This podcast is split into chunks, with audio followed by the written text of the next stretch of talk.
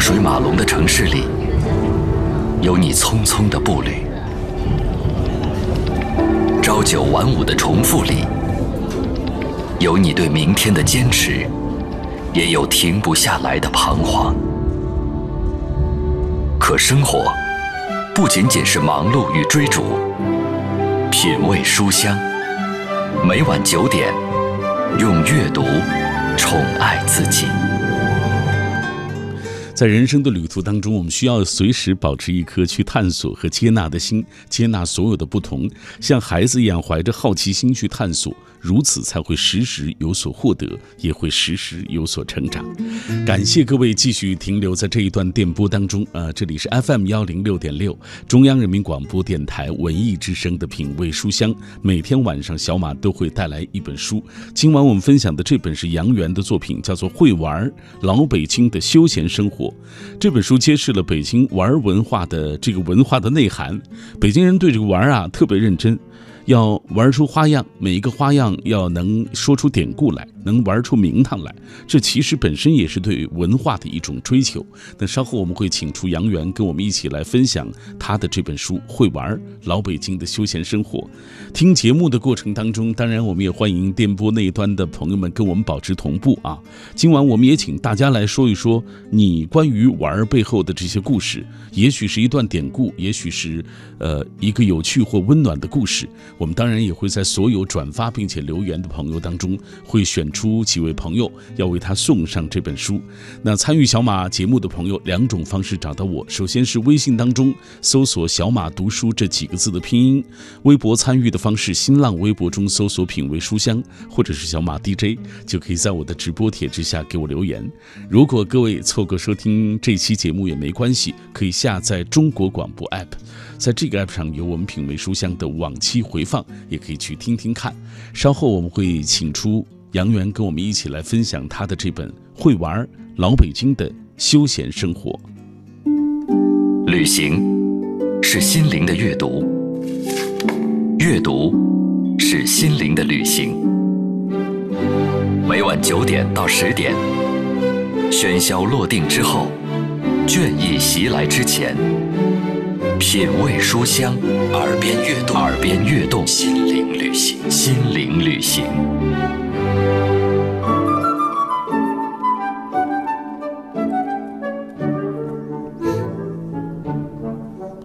品味书香，每天都分享一本书。今晚我们分享这本关于玩儿的书啊，呃，关于玩儿，你看。还能写出一本书来，而且说的是这个头头是道，有学问，有典故啊，这是非常不容易的。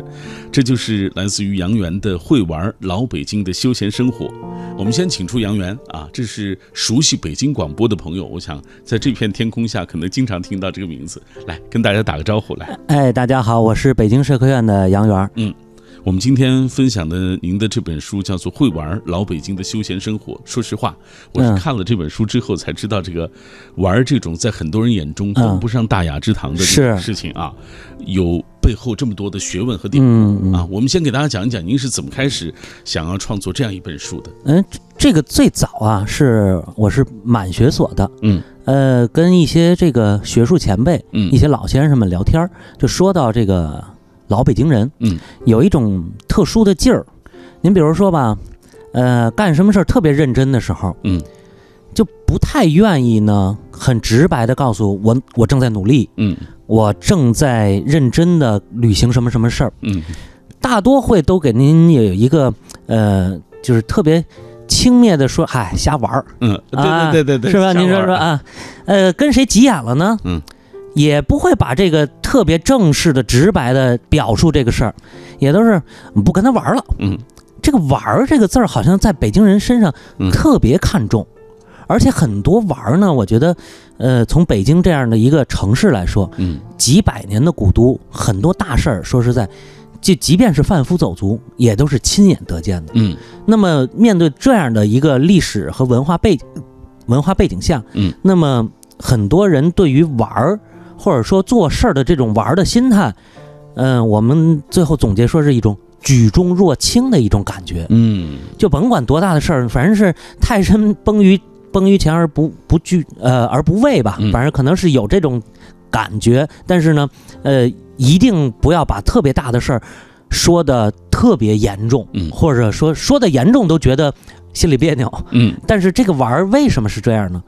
呃，咱们再从这个一些文化特点上来说，嗯。古都一定会有这种很浓烈的这种休闲文化，因为这按马克思主义的这个咱们这个呃史史史学观来说，呃，古都嗯。都城一定是个消费城市。嗯那么消费城市消费人群多，它的休闲生活各个方面它要比较讲究。嗯呃，那么玩儿那正是休闲生活的一个重重重要要的的一部分部分，嗯所以这个玩儿在北京人的骨子里是透着那么重要。所以你看，平时他们说起的这个玩儿，这成了一种生活态度了，觉得。对其实是一种生活态度，而且呢，呃，我后来我们咱们北京市委宣传部有一个大的课题叫北京民族文化，嗯。我们在讨论当中觉得这个玩儿这个事儿，玩儿的文化，嗯，是京味儿文化当中一个非常重要的一个点。哦，呃，所以呢，这一篇这个专题稿子就是由我来负责写的。嗯，那么我觉得在研究和呃写这篇论文的时候呢，我就发现这个很多我其实生活中我亲身参与的东西，都有那么深厚的这个历史文化背景，嗯而且有这样的呃很深厚的这个呃文化内涵。那么我觉得这个值得再深入一步，从一篇论文再展开到一本书。嗯而且呢，我觉得既然是写玩儿的书，就就按北京人的那种心态来说，呃，咱就不弄得那么呃 严肃，那么那个呃，就是一本正经的，嗯。就是铺开了，呃，放下身段的跟大家随便聊一聊，嗯。我所关注的这些玩儿的东西嗯。都有都有什么呃有意思的故事，哎，嗯，那我们今天晚上就这样铺开了，放下身段儿，好好好，电波那端的朋友嗯。聊一聊关于这玩儿的事儿啊。嗯。尽管杨元儿说的这么这么轻描淡写，这么嗯举重若轻，但实际上你打开这本书，你会发现这个玩儿背后学问大了去了。嗯啊，就像咱咱开篇就写的这个，呃，咱这样，咱接下来给大家讲一讲，这你大概写了几个部分，写到什么东西，写到哪些地方的玩儿，哪些嗯。部分玩儿。行行啊，因为是这样，呃，老北京人太会享受生活了。嗯我呢，只能挂一漏万的说那么几个部分。嗯我归纳了有三个部分，也欢迎大家来继续补充。嗯呃，首先来说票戏赏赏曲。嗯。这个东西呢，因为我本身是票友，喜欢京剧。哦。呃，就每周日呢，可能咱们都去那个呃东城区第二文化馆的这个京剧队儿，嗯，我去跟跟跟琴，呃，这个呃唱一唱。唱一唱，嗯。哎，这个我们这这叫这个呃过牌，这嗯票友叫过啊牌。过牌，啊。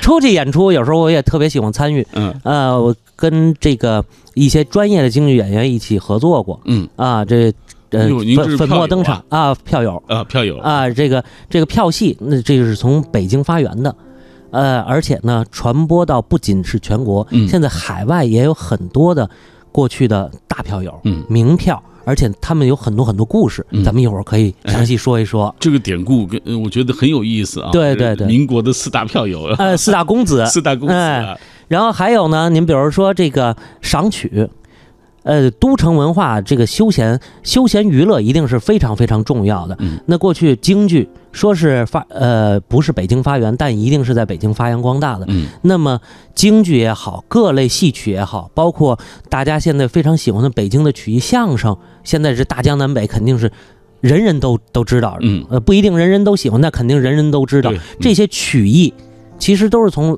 北京清代的时候发源出来，而且逐渐逐渐走向成熟的。嗯我想也可能就是因为在北京这样一个精英荟萃、人文文人荟萃的地方，才有那么好的曲艺的内涵。嗯它很多地方咱们都有非常好的曲艺啊，对对对，但是呢，可能把它精致化，需要在一个像北京这样的，特别是在封建社会，需要在一个北京这样的城市，嗯才能给它提高到一定程度。嗯，所以当年徽班进京的时候，对才有了日后啊，这样它才更精致、更更殿堂对，您像这个徽班进京，呃，咱们说京剧有两个来源，一个是徽调，一个是汉调。嗯那么这一个是湖北，一个是安徽。进到北京之后，刚开始来的时候并不受欢迎，嗯不，呃而且嘉庆皇帝还下过几次旨要禁止这个剧种，嗯。因为它里头的一些唱词啊、唱腔，第一，咱们来说不精致，比较粗糙；第二呢，宣扬的一些这个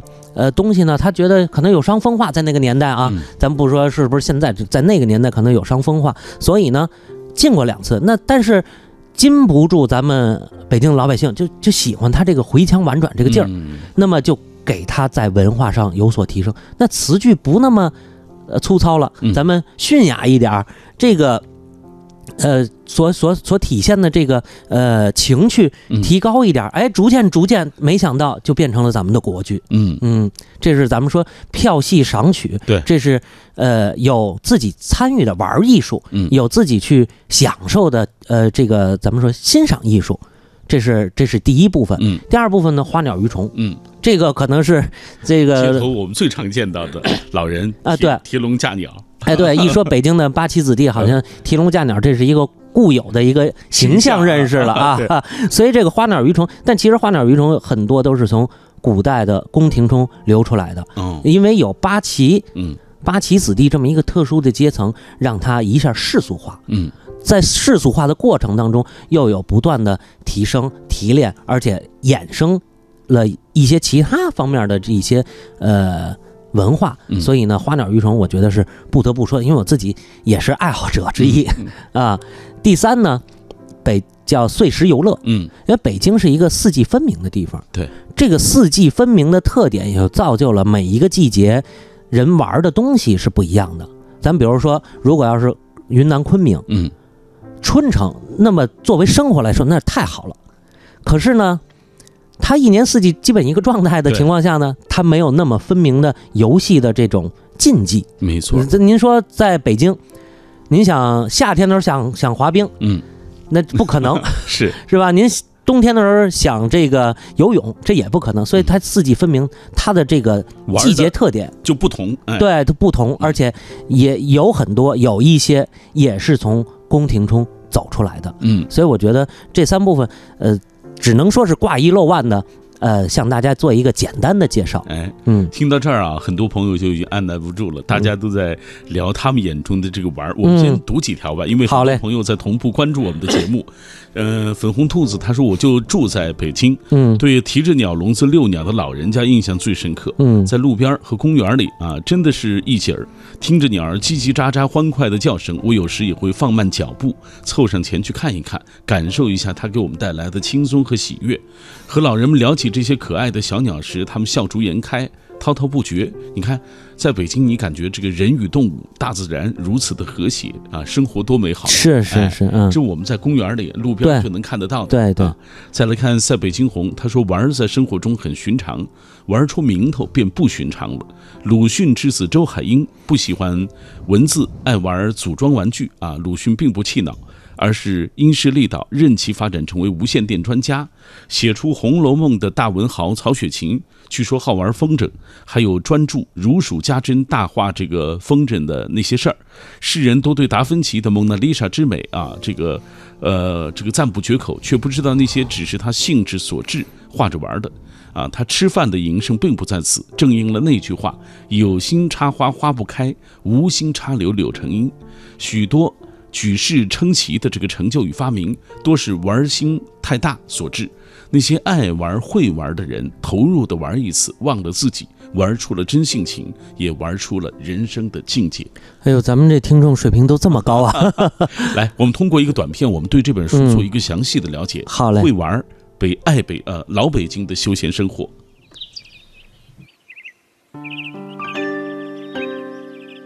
北京作为延续了几代皇朝的古都，大量的消费人口使休闲成为古都文化的重要组成部分，其居民的生活方式自然与众不同，因此玩儿成为了北京文化当中重要的一部分。老北京人玩的种类繁多，大致可分为玩戏剧、玩艺术、玩花鸟鱼虫，以及随季节的变化而将自己融于自然中的玩乐。北京人玩儿的普遍性，玩儿不仅仅局限于社会上层人士，而是全民的参与。本书从历史上北京居民的休闲娱乐、节令风俗等细微之处，展现了多元的、深刻的都市文化，让人们领略京味儿文化的丰厚底蕴，感知传统文化的脉搏，这也是中国传统文化的重要组成部分。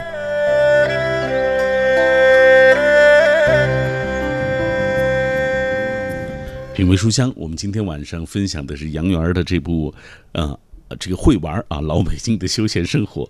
刚刚呃呃，杨元已经给大家大致描述了这本书啊写到的一些内容。我们这样，我们每一个部分，因为其实这些每一个部分的背后都有一些典故，有一些故事，很有意思啊。给大家来讲一讲。咱们开篇的这个票戏赏曲这个部分当中，您是从这个玩票啊说起，说到了票友的起源，甚至他们如何逛戏园子，如何听戏赏曲啊。您给大家讲一讲这部分内容。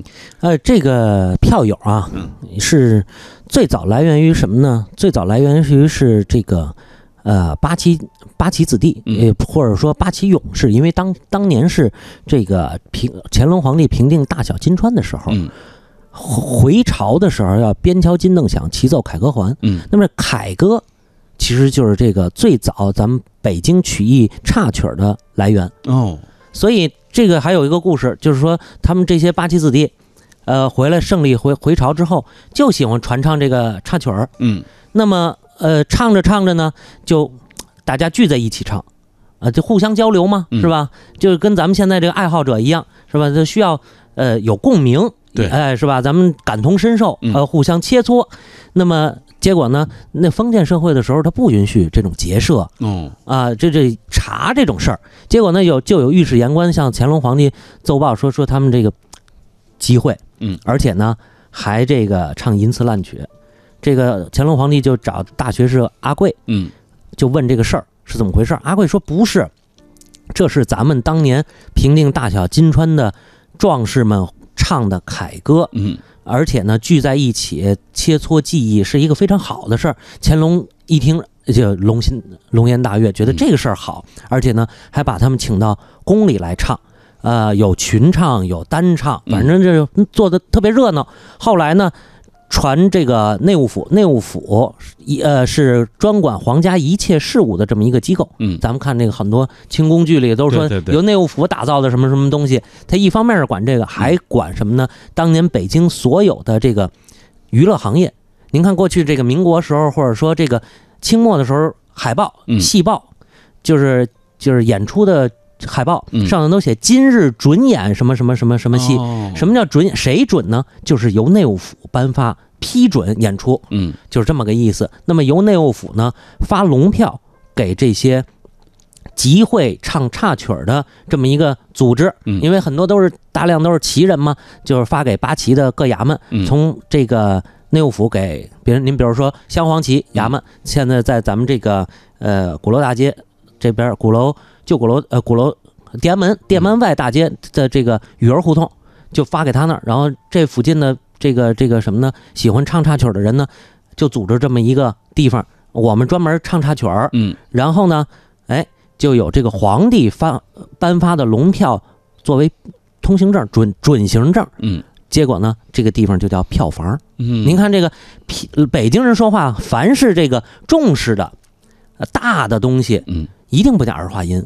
所以不能叫票房，嗯，一定叫票房，嗯，票房。啊，对，所以唱这个喜欢这个爱好者呢，叫什么叫票友，嗯，不能叫票友，嗯。啊，票友。啊，这就是玩票，也是玩票，不能玩票，嗯，那就就那就不一样了，意义就不一样了。所以这个票友票房，呃，就是这么来的，嗯，而且呢，这个从此这种专门玩艺术的这种。专门的机构就成立了，有点像类似于咱们现在文化馆，嗯。啊，但是呢，它是民办的，呃，但是还是官督民办吧，呃，从此之后，您比如说北京的曲艺，其实相声就是从票房走出来的，嗯，还有呢，京剧后来又有京京剧票房，那京剧的名票，刚才咱们这个前头节目里头我也说了，京剧之所以从这个民间小调成为国剧，那。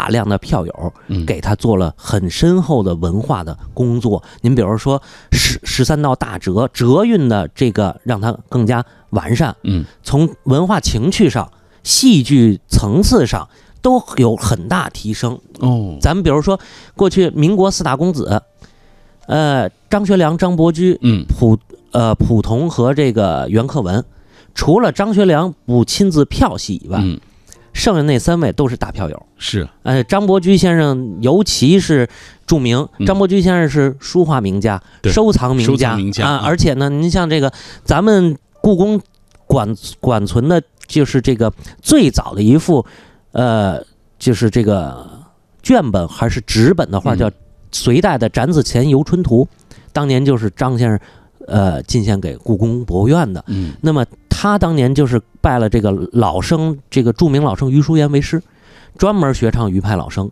嗯，而且呢，他利用这个票戏，还当年还为这个河南老家赈灾。义演，嗯。当年是在福泉馆儿对，呃办的这场义演，而且呢很多名角儿来很多名角儿，您一看这个这当时这个演出盛况，懂京剧的人一看，哎呦这不得了，嗯。所以呢，而且是所有的名角儿都给他挎刀配戏。嗯啊，他的师傅这个于淑妍先生演的王平，他演诸葛亮。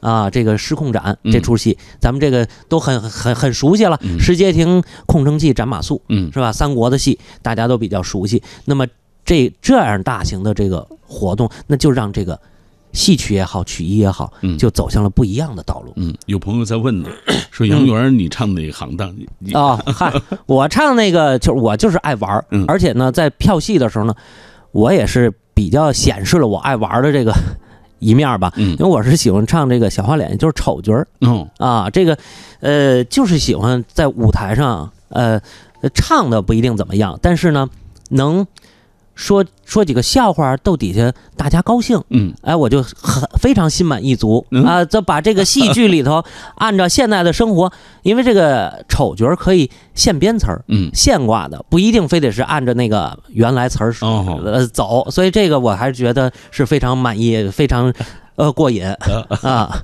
来，咱继续给大家讲一讲。刚嗯才您提到了，您说这个呃，除了张学良之外，啊，其他三位都应该是就文化大家，呃文化大家嗯啊，票友啊，嗯呃，这个呃，像蒲同，嗯啊，像这个袁克文，啊对袁克文应该是，呃，袁世凯的二公子啊啊，呃，蒲同是溥仪的同族兄弟。同族兄弟啊啊，对，呃，那张学良不是据说他也很喜欢京剧吗？呃，他很喜欢京剧，但是他没有登台演出，嗯咱没有说找到他一定是票友的这种证据，所以呢，咱们就说，你你的意思说票友啊，就是一定是登台演出过呃，一定咱们说票友一定得有个票房吧，啊？是吧？有个票房，您有有有组织，嗯，找着组织了，您才是这个组织的成员，这不能说说是光是这个光在家自己喜欢，光在家自己喜欢也不行。您比如说，再大的人物，他也都有票房。您比如说，过去呃，恭亲王奕欣的这个儿子载成成碑了，成碑了就成立了一个八折股票房，叫嗯赏心悦目票房。啊，还有呢，你比如说肃亲王嗯单琦，就是川岛芳子那个父亲，清呃清末咱们中国这个警察系统的创始人。嗯那么他在自己家就创立了这个内呃这个肃王府票房。您甭管他是是不是创始人，嗯或者他怎么样，多高的身份，他一定要创自己有一个票房，嗯有一群人在玩儿，嗯。这个才他才能叫票票友哦啊。你看这些知识，我们今天也是 呃通过这个杨元的介绍，我们才了解到啊。来，我们接下来通过一个短片，我们来了解一下杨元。作者杨元，中国人民大学历史学院博士，北京社会科学院满学所博士后，主要研究方向为北京史、艺术史、满族史，著有《诗书记事长》《叶赫延札氏家属口述历史》，曾发表《近代北京地毯业的对外贸易》《近代北京梨园行的义务系》《齐如山与北京社会生活史研究》等论文。本书绘图由毕业于北京电影学院的赵淑妹完成。在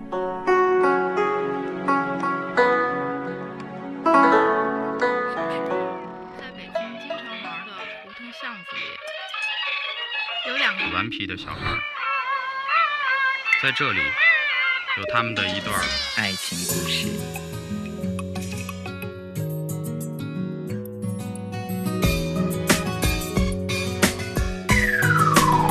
在你最爱的巷弄，我牵着你的笑容，那时候时光悠悠，夕阳种种。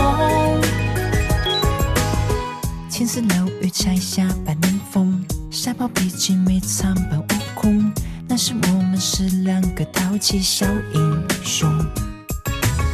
花落花空，你最最怕冻；白雪匆匆，我帮你遮风。你给的吻，我却还不懂。背媳妇儿重不重？儿戏的话留在我心中，在你最爱的小弄，我牵着你的笑容。那时候时光悠悠，夕阳重重。在用声音的温度融化黑夜的迷茫，用阅读的力量坚定你对生活的信仰。每晚九点到十点，品味书香。讲述书卷之中那从手边流淌的岁月，讲述书卷背后那熠熠生辉的时光。每晚九点到十点，在真武庙二条的电台大楼当中，我都会为各位来分享一本书啊，也为这个忙碌的城市来读一本书。今天晚上这本是杨元儿的作品，叫做《会玩老北京的休闲生活》。这本书揭示了北京玩文化的这个内涵啊，北京人对这个玩特别认真。上半时段我们听杨元在给我们介绍的时候，我们就会发现这个背后真的有很多的典故和学问啊。下半时段回来我们会继续听杨元给大家来介绍。当然，在听节目的过程当中，我们也欢迎电波那一端的朋友加入到我们的讨论中来，跟各位一起来聊一聊你所知道这个玩儿背后的一些典故，或者是有趣，或者是温暖的故事。这样，杨洋，接下来我们看看大家的留言吧。好嘞，呃，有朋友提到了这个晚明的一个文学家张岱，他说他这个曾经自称啊，少为纨绔子弟，极爱繁繁华，好金舍，好美婢，好鲜衣，好美食，好骏马，好华灯，好烟火，好梨园，好鼓吹，好古董，好花鸟啊，嗯。也可算是一大大玩家了。对对对，嗯。张岱是。对，呃，可乐喷泉说玩可以培养动手能力，启发兴趣爱好。认真的玩还会从中发现问题，激发出无限的创造力。历史上许多伟大的发明都是爱玩的科学家们从精致的游戏中当中玩出来的。爱玩线圈的法拉第就发明了这个发电机啊，爱玩这个呃镜片的列文虎克发明了显微镜，爱培养细菌的弗莱明在一次幸运的过失中发现了这个青霉素啊，这些都是他知道的一些是关于玩的故事。其实很多学术的成就都来源于个人的兴趣。哎，嗯，来，木星哥说了，提起玩，就不得不说当年的京城第一大玩家、大收藏家王世襄先生。是，他是把市井的这个雕虫小技搬上了大雅之堂。他不但能玩，也能写，嗯、玩物并言物，也玩出了文化，玩出了一门世纪绝学啊！这个大家也听出来了，我这个新新疆人说北京话，尤其说儿话不太利落啊，我老怕自己说错，在哪儿这个出现这个，比如说这个这个这个所谓儿话的这个啊，嗯这个。说错的地儿啊！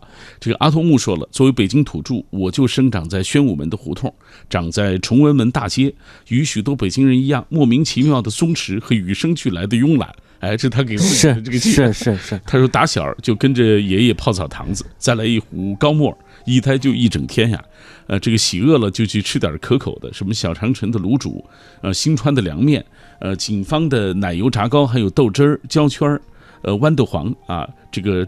呃，炸酱、呃炸酱面、烤鸭啊，炙子烤肉，那都算是过年的美事儿。吃饱了去听戏啊，这个消食儿。不仅有京戏，还有评剧啊，河北梆子和相声、古书。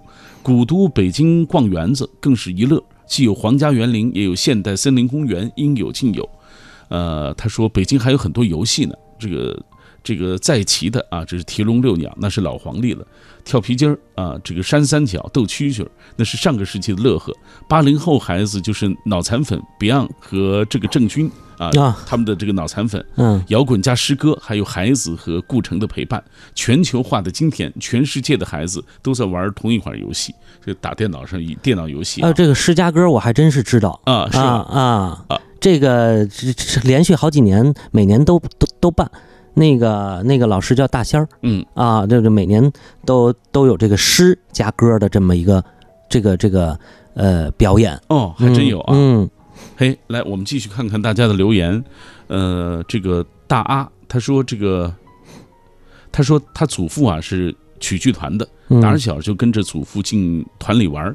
那时候啊，他自己非常调皮，有时候会趁乐队师傅不在，打打鼓啊，拉拉胡琴，把这个油彩涂得到处都是，着实令人生厌。后来呢，耳濡目染啊，竟然逐渐的喜欢上了戏曲艺术。虽说现在依旧停留在玩儿的这个阶段，但是也懂得了一些玩儿的门道。于己是一种修养，于国是一种责任，说的多好。哎，那可能我们可能还能间接认识，嗯因为我这个作为票友的这部分曲艺的这部分，嗯大量采访了曲艺团、曲剧团的北京曲剧团的一位已故的老先生赵俊良先生嗯啊，我因为我跟他徒弟关系特别好，我们是京剧票房同样都演小花脸认识的，哦因为我又喜欢北京的八角鼓艺术。呃，所以呢，又跟曲剧团的一些老师有所往来。嗯您比如说比较著名的秦明老师啊，嗯啊，这都很熟悉。呃，这个而且呢，北京曲剧是北京唯一一个这个地方发源于北京的地方剧种，嗯。而且可以说它是从插曲儿到单弦儿再到北京曲剧，是一个从民间小曲儿嗯。逐渐变为戏剧的这么一个宏大的一个过程。嗯。从一开始，它就是一个玩儿出来的东西。哦。啊，这个因为这刚才不是说吗？这个票房是因为插曲儿而成立，嗯。那么插曲儿逐渐又开始发展，变成了这个单弦儿，嗯就是单单弦儿八角鼓，这个是咱们北京非物质文化遗产的一个重要项目。那么到呃解放之初。因为我这本书里，因为写的老北京的人的休闲生活嘛，嗯就没写解放以后的事儿。那么解放之初的时候，由国家在和和老舍先生的呃大力提倡之下，以单弦牌子曲为基本声腔，嗯形成了咱们北京曲剧。哦，嗯是这样对形成的。啊，你看这个过程，还是我们也也也作为这个 知识额外补充一下。哈。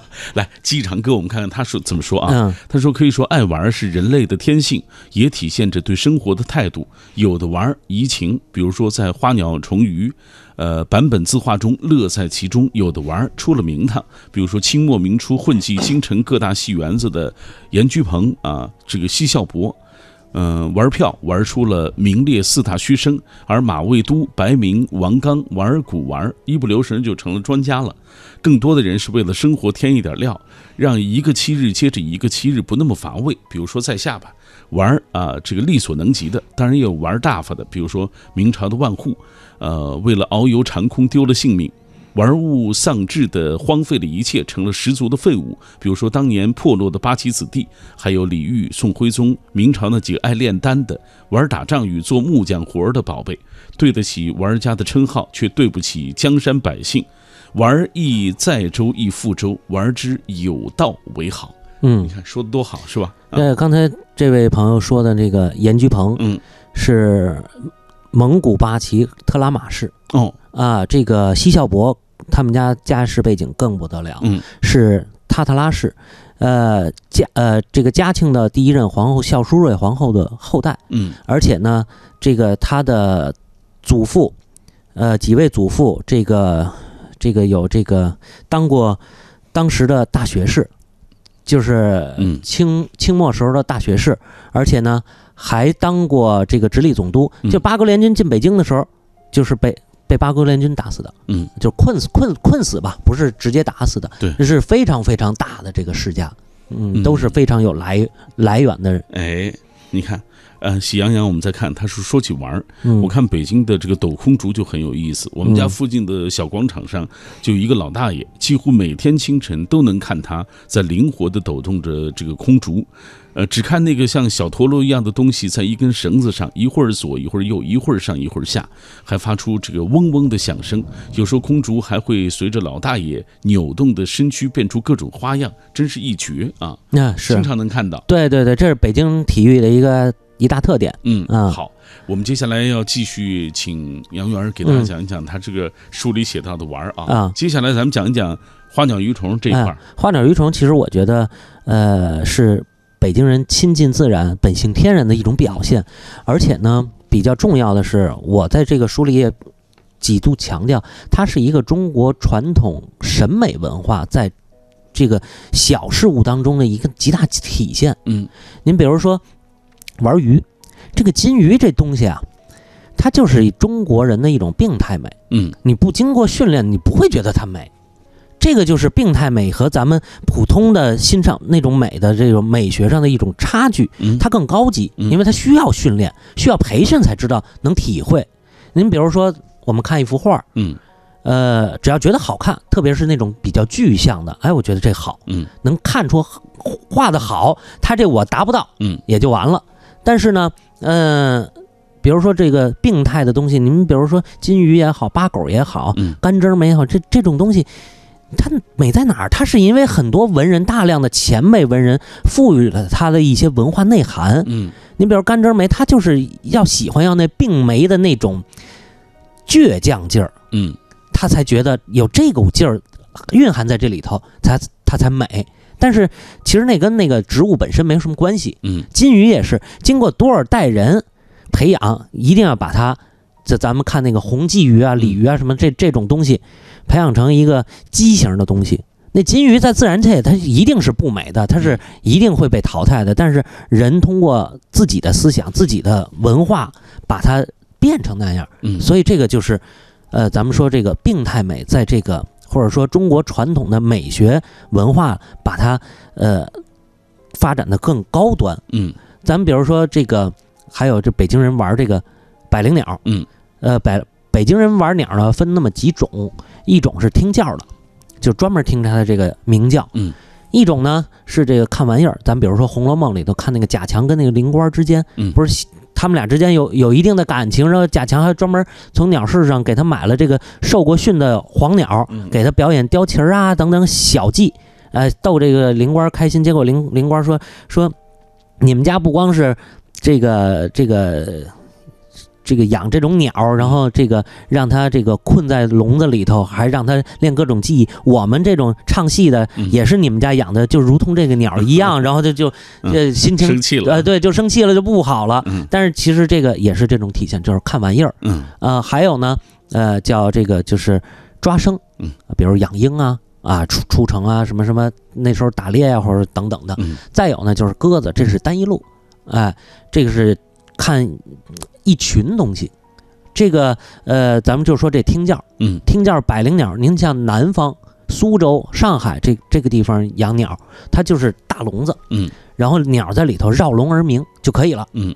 但北京人不行，北京人首先来说要发现它的这个自然规律在哪儿。嗯这个鸟鸣叫，学其他模仿其他东西的声音，为什么呢？其实这个是一个动物学的原理，就是鸟就有这个求偶的这个需要。嗯那么求偶，咱们知道动物界基本上有这种毛色漂亮，毛色漂亮呢，可能就会吸引异性。那还有呢，大量的是什么呢？就是自己的技能吸引异性。那么鸟儿就是模仿其他的声音，模仿的越丰富，越能吸引异性。嗯所以您比如说这个百灵鸟，呃，咱们现在养的不不不按那过去老北京那个十三套来说，嗯有学猫叫的，有学门铃的，什么都学的特别逼真嗯啊。然后呢，北京人就利用这个，老北京人就利用这个呢，发展成一个规矩套子、嗯模式化的东西，十三套，十三套每一套就是学模仿其他动物的声音。嗯呃，你们比如说有什么家长少少林呐、水车压狗子，就是水车压狗，那狗叫的那一声，嗯啊，还有还有什么学鹰叫的，我就我就特别佩服这个第一个能让百灵鸟学鹰叫的人，他怎么学的呢？嗯我就到现在没没没明白过来，因为鹰跟他是天敌呀、他怎么听完了之后，他肯定是吓得就炸了毛了，对呀是吧？所以我就特别佩服这个，呃，那那那天那个有一朋友跟我说，可能是一个。呃，胆儿大的鸟，或者说说那个是是最先开始对对对，先开始学的，然后鸟就跟在跟鸟学，它变成一个模式化的东西，嗯这种东西是鸟不自然的，嗯利用鸟的自然规律，展现了一个不自然的这个病态的一种追求。但这种追求呢，其实又是中国传统文化的一种审美的要求。嗯，一旦达到这种程度，它马上就普及的特别，呃，范围特别广。嗯，还有朋友提到了玩嗯鸽子啊，说哎外地其实也养鸽子，哎，对，但是就没有北京这样的。我们小时候看电视的时候嗯都能看到，或者看电影的时候能看到那嗯个鸽哨声响起，好像那成了北京的一个标志了。对对，这这反映京味儿文化的电影，对，总会有这么一个镜头：蓝天白云、红墙以及鸽哨声。嗯，对，看不看见鸽子无所谓，对，反正得有鸽哨声。因为北京这鸽子，它是大概从宋代就开始有的这种观赏鸽，嗯，呃，过去叫楼歌，呃，跟咱们现在外国人用的那个行军用的那个就是通讯用的那种信鸽。不是一个概念，嗯，这个层次更高，而且呢，很多鸽子说实在，它的那个欣赏角度也是病态的，嗯，很多就是觉得感觉都有点残疾的意思，对。因为它太突出那个鸽子的那个那个，它它特别想突出的那个点，嗯，而而且呢，呃，北京的鸽子要带这个鸽哨，它这个要看起来飞翔的这个这个叫旗牌儿，嗯看他这个姿态，而且呢。呃，几个鸽群在一起的时候，都能发现哪个是自己家的鸽群。嗯，拿一竹竿上头拴一个红布条，往上往上这么一晃，哎，那鸽子就能知道跟着它这红布条转一圈。哦，啊，这个都非常训练有素的啊。这个呃，这个是是可能现在呃七八十年代的时候，七十年七八十年代那时候二十多岁的人可能都有这种生活体会。嗯。后来逐渐随着城市化发展，咱们养鸽子人就越来越少了。嗯。而且鸽子本身养鸽子这个事儿呢，本身我在做口述历史研究的时候，也发现同一种文化下的呃一一些不同。嗯，您比如说嗯。呃，我当年跟老师去采访同仁堂岳家，嗯。那么同仁堂岳家这个他们家养鸽子，他的观念就是，呃，那时候没有这个什么，呃，就鸽子它有一个本性，就是说，呃，合群儿。嗯。如果呢有这个蒙灯转向的，就跟了别人家回回人家了，那是鸽子有可能。啊，对，有 有这样的，对。啊，这个就没有这个当时如果有这种事儿出现，没有到人家要鸽子的啊，嗯而且他还说走了就走了啊，走了就走了。但这特别是说到这个呃溥仪的七叔载涛涛贝勒的时候，嗯，那他们家那时候跟涛贝勒家住街坊，也都一起放鸽子。那涛了涛贝勒家那鸽子那都是上品值钱的都嗯啊，值钱的品种。经常呢有有那么一两只呢，哎，就跟他们家鸽子回来了。嗯呃，说说说，那涛贝勒能能干吗？涛贝勒家鸽子没了能嗯说涛贝勒那什么身份？那嗯那能跟喂喂鸽子到我们家来吗？呃 哎，这是一种。嗯。还有一种呢，采访的这个南营房的老旗人，嗯。呃，那就不一样。那鸽子那就是他们北京那个鸽子，经常有有一种东西叫幼鸽，嗯，拐带人家家的鸽子嗯到自己家这儿来，哎，这个混在鸽群里头，自己家鸽群里头。嗯，就为这个还经常有打架的事儿。哦。啊，因为就是 就是他是到。这种南营房的旗人的这个，他们那儿玩这个呢，很多情况下是一种争狠斗勇的一种嗯。状况，所以在同一个文化下，还不一样。都是养鸽子，但是其实各有各个阶层有各个阶层的不同，有不同的乐趣，嗯。也有不同的生活景况。您像我这个老做这个呃历史学，经常我老觉得最怕看的一个东西是什么呢？嗯。就是史学文献里呢，比如说前日子那个正月十五，嗯像《燕京岁时记》里，富察敦崇就写这个都人皆食元宵，嗯我就不爱看这种这个文献，为什么呢？不深入。都人就是北京人都吃元宵吗？嗯，那皇上家吃什么样的？这个大的这个贵胄家没有细致的描写啊没有不细致嗯，肯定是不一样的。嗯一定要在一个时间背景下，一个人群的背景下，在一个什么社会的背景下，嗯。他们他们都是什么样的，嗯。这个才更深入。嗯。所以我就希望我的这个东西呢，虽然都是老北京写这些东西的比较多，我希望我自己在这方面就更深入一点。更深入一些啊。嗯。这样，因为时间的关系，咱们啊。再讲一个，就是嗯碎石游乐这部分当中的一些内容。啊啊，这个因为这个碎石游乐，我这个过些日子马上就要到，嗯。就是这个阴历四月初一，嗯我讲一个最有北方特点或者叫北京特点的，叫妙峰山。妙峰山，嗯，妙峰山，嗯妙峰山这个我最早接触它呢是做这个顾颉刚先生的民俗学研究。嗯当时他有一个大的系列研究，就叫妙峰山。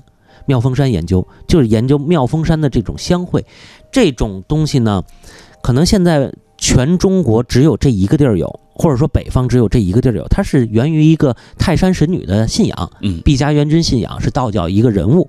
那么，呃，大量的人去这儿去，在四月初一，据说是毕加元君的生日啊，嗯到这儿是进香朝顶。但是呢，特别反映出中国底层老百姓的一种特别入世的信仰习惯。嗯，因为什么呢？他是道教人物，但是呢是和尚管，嗯，而且呢，他这个所有拜到的这个这个庙庙堂里头的这些人物呢，有道教人物，有佛教人物，还有什么呢？还有巫婆。嗯比如说有一个王三奶奶，她就是一个民间传说的一个巫婆升仙的那么一个形象。呃，为为的是什么呢？大家为的，无论你是什么教什么这个吧那吧，我都无所谓。嗯，你灵就行。嗯，这个妙峰山的什么求子、求姻缘啊，求求治病，反正大量都是这个。而且呢，这些人到妙峰山呢，还是一个每年一次的爱心大奉献。嗯为什么叫爱心大奉献呢？所有人那天到这儿都是来服务来，嗯你干什么都是免费的。您比如说有这个文会舞会，嗯什么叫文会呢？您比如说就这个送你茶水，嗯送你茶叶，送你点心，嗯送你馒头。当然现在光送馒头，觉得人觉得没劲了。嗯呃，我就再给你送一包榨菜，省你吃噎得慌啊。这是文会。嗯过去还有比如说缝鞋的、补衣服的、啊，居锅居碗的，反正给你提供会呃，不是，这也是文会给你提供各种帮助。还有舞会呢，就是各种现在咱们说是一些这个北京市的非物质文化遗产，比如嗯京西的太平鼓，哦，呃，小车会，呃，这个五虎棍等等各式各样的表演，嗯呃，非常非常壮观，而且都是特别特别乡土的，特别特别民间的。嗯这应该是集纳了华北很多省县地区。嗯嗯，是一个一次盛会，我觉得这是北京现在最有特色的一个呃盛会吧。嗯，嗯，好，妙峰山对，妙峰山嗯阴历四月初一，阴历四月初一啊，今天有人说了，真是开了眼了，长知识。来，杨园的会玩老北京的休闲生活正在进行。会玩儿老北京的休闲生活这本书揭示了北京玩儿文化的文化内涵。北京作为数百年的全国文化中心，这里的人对文化有着极为特殊的感知，可能全国没有哪个地方对玩这么认真。北京人要玩出花样，每个花样要能拉出典故，能玩出名堂，这其实是对文化的一种追求。这种追求体现在玩儿的方方面面，不仅追求玩儿的精致，更多的是享受文化内涵带给人们的乐趣。因此，玩儿对北京人来说是件神圣严肃的文化活动。作者在这本书中对北京的玩儿有全面的描述，包括观赏戏曲票房演出、戏剧的切磋、饲养花鸟鱼虫以及四季的游乐活动。比如春天的逛庙会、看花灯、游春；夏天的游园、端阳耍青、瞻雀捕虫；秋天的七夕乞巧、重阳登临；冬季里写九九消寒图、冰溪等等。这些无不体现了北京人玩的精致典雅，玩的悠闲自得，体现人与自然的和谐。为全面立体地展示北京的文化，作者特地为本书制作了视频文件。只要一扫书中的二维码，就可以看到相关视频，如拆唱八角鼓、汾河湾视频、刘宝瑞日遭三险相声片段等等。嗯，这本书除了文字之外啊，有人讲的绘声绘色之外，还有一些插图，我觉得蛮有特色的啊。啊。这些插图啊。都是和这些书里内容是紧密相连的。对对啊。啊，这方面情况给大家简单说一说吧。因为这个插图是我爱人画的。哦。啊，就所以就是他就是喜欢画，嗯，呃，我呢就是这样，我就是觉得，呃，干脆，嗯、那我就告诉你，嗯，大概这个是一个什么景象，嗯，拿了一些历史照片儿让他看，嗯，然后他再自己经过思考，然后画一些，呃，我觉得这段需要画。